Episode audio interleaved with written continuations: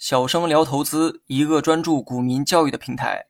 接着上一期讲解哈，上期说过，筹码大量集中在股价上方时会形成阻力，而筹码大量集中在股价下方时会形成支撑。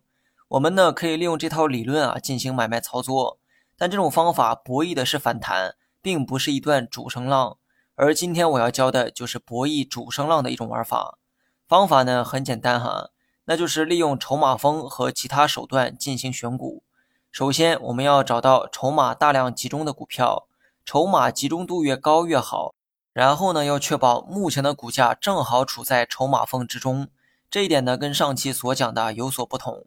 上期是寻找股价上方或下方的集中筹码，而这次是寻找股价在筹码集中区域中的股票。如果你难以理解的话，可以查看下方文稿中的图一。图中的筹码大量集中在六十元附近，而当时的股价也在六十元附近徘徊，这就是股价身处筹码集中区域的意思。那么这个时候你可能会问哈，什么样的走势会出现大量集中的筹码？又是什么样的走势会让股价正好处在筹码最集中的位置呢？答案呢很简单，那就是横盘震荡的走势。当股价长期横盘的时候。人们的交易都是在横盘期间产生的，这意味着人们的筹码也会大量集中在横盘区间。假如说股价在九到十元之间出现了横盘，那么在九到十元这个区间，它也会出现筹码大量集中的现象。你不用觉得上面的条件很难挑选，你只要找到横盘震荡的股价，其筹码大概率就会出现高度集中的现象，而且股价横盘的时间越长。筹码的集中度也会更高。图一的案例呢，就是一段横盘走势，股价在六十元附近横盘震荡，而筹码也在六十元附近出现了大量集中的现象。我们为什么要寻找这种股票呢？因为筹码集中度越高，说明大部分人的成本线都差不多。这个时候，如果股价稍微有一点倾斜，大量的筹码就会形成一种合力，助推股价朝着倾斜的方向加速前进。换句话说，如果股价横盘之后出现向上倾斜，那么大量的筹码会助推股价形成突破，股价有可能会形成一波主升浪。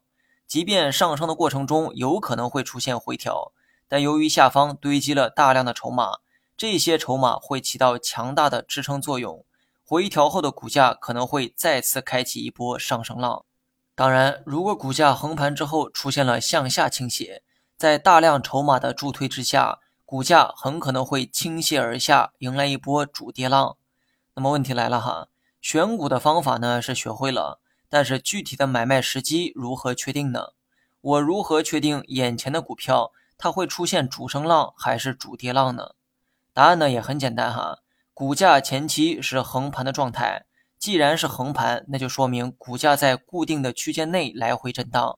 那么你可以根据我以前教过的方法画出震荡趋势线，震荡期间的最高点为上轨线，震荡期间的最低点为下轨线。具体图片可以查看文稿中的图二。如果股价后期向上击穿了上轨线，击穿的那一刻就是最佳买入点。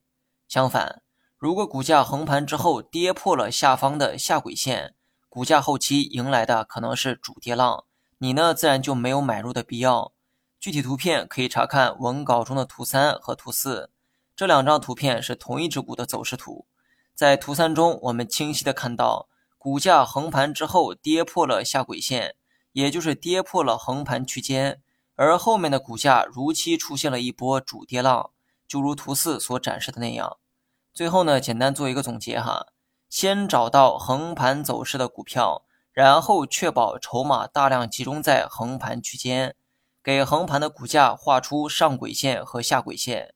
如果后期的股价向上击穿了上轨线，此时呢就是最好的买入机会。相反，如果跌破了下轨线，就没必要去买。